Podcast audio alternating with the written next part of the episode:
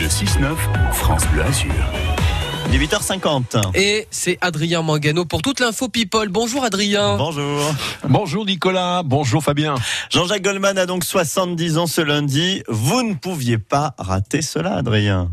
Oui, auteur, compositeur, interprète, qui s'est fait plus discret ces dernières années. Et en cette journée anniversaire, j'ai rencontré deux personnes qui comptent énormément pour lui. On va commencer par Michael Jones. I can give you a voice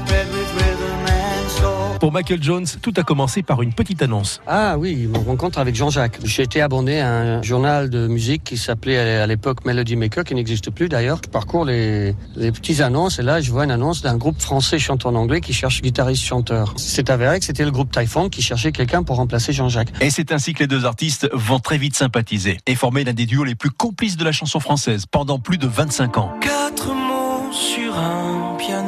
Autre artiste très lié à Jean-Jacques Goldman, c'est Patrick Fiori, qui à ses débuts cherchait absolument à rentrer en contact avec lui. Ben, moi, je lui ai écrit en premier. J'ai envoyé euh, à peu près 400 lettres, un peu à droite à gauche, à tous les producteurs, tourneurs, euh, auteurs, compositeurs. Et euh, c'est bizarre quand même, hein, parce que le seul qui m'a répondu, c'est lui. En plus, j'ai même pas envoyé chez lui. J'avais une adresse de fortune, quoi. Cette lettre a réussi à aller jusque dans les mains de Jean-Jacques, où je lui demandais simplement d'écrire des chansons pour moi, ouais.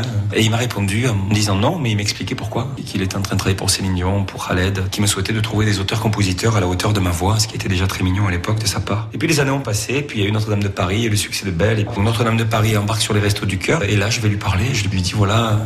Tu, m'as répondu, patati, enfin tout ce que je viens de vous expliquer, quoi. Et il me tend un petit bout de papier avec un numéro de téléphone et, il me dit appelle-moi si t'as besoin de quoi que ce soit. Le mec qui me tendait le bout de papier savait juste pas, ou peut-être plus, que je voulais absolument le rencontrer et travailler avec lui. 15 jours après, je lui passé un coup de fil, on était allé manger un bout quelque part, on a parlé de tout sauf de musique. Je pense qu'il avait envie de faire le tour un petit peu de mon personnage et de, l'homme que je suis. Et à partir de là, ben, la première collaboration est née. C'est toujours un grand plaisir de travailler avec lui parce qu'il a une vision des autres que les autres n'ont pas certainement d'eux, quoi. C'est un véritable miroir. C'est quelqu'un qui est un couturier, couturier des mots et de la musique. Jean-Jacques Goldman, un couturier des mots et de la musique, à qui nous souhaitons un bon anniversaire aujourd'hui. Et bon anniversaire. Et on vous retrouve, euh, Adrien, avec euh, ces artistes qui ont rencontré Goldman tout à l'heure dans l'Happy Hour. Et puis, ce soir à 19h, c'est Michael Jones qui passe une heure avec vous sur France Bleu. Journée spéciale 70 ans de Jean-Jacques Goldman.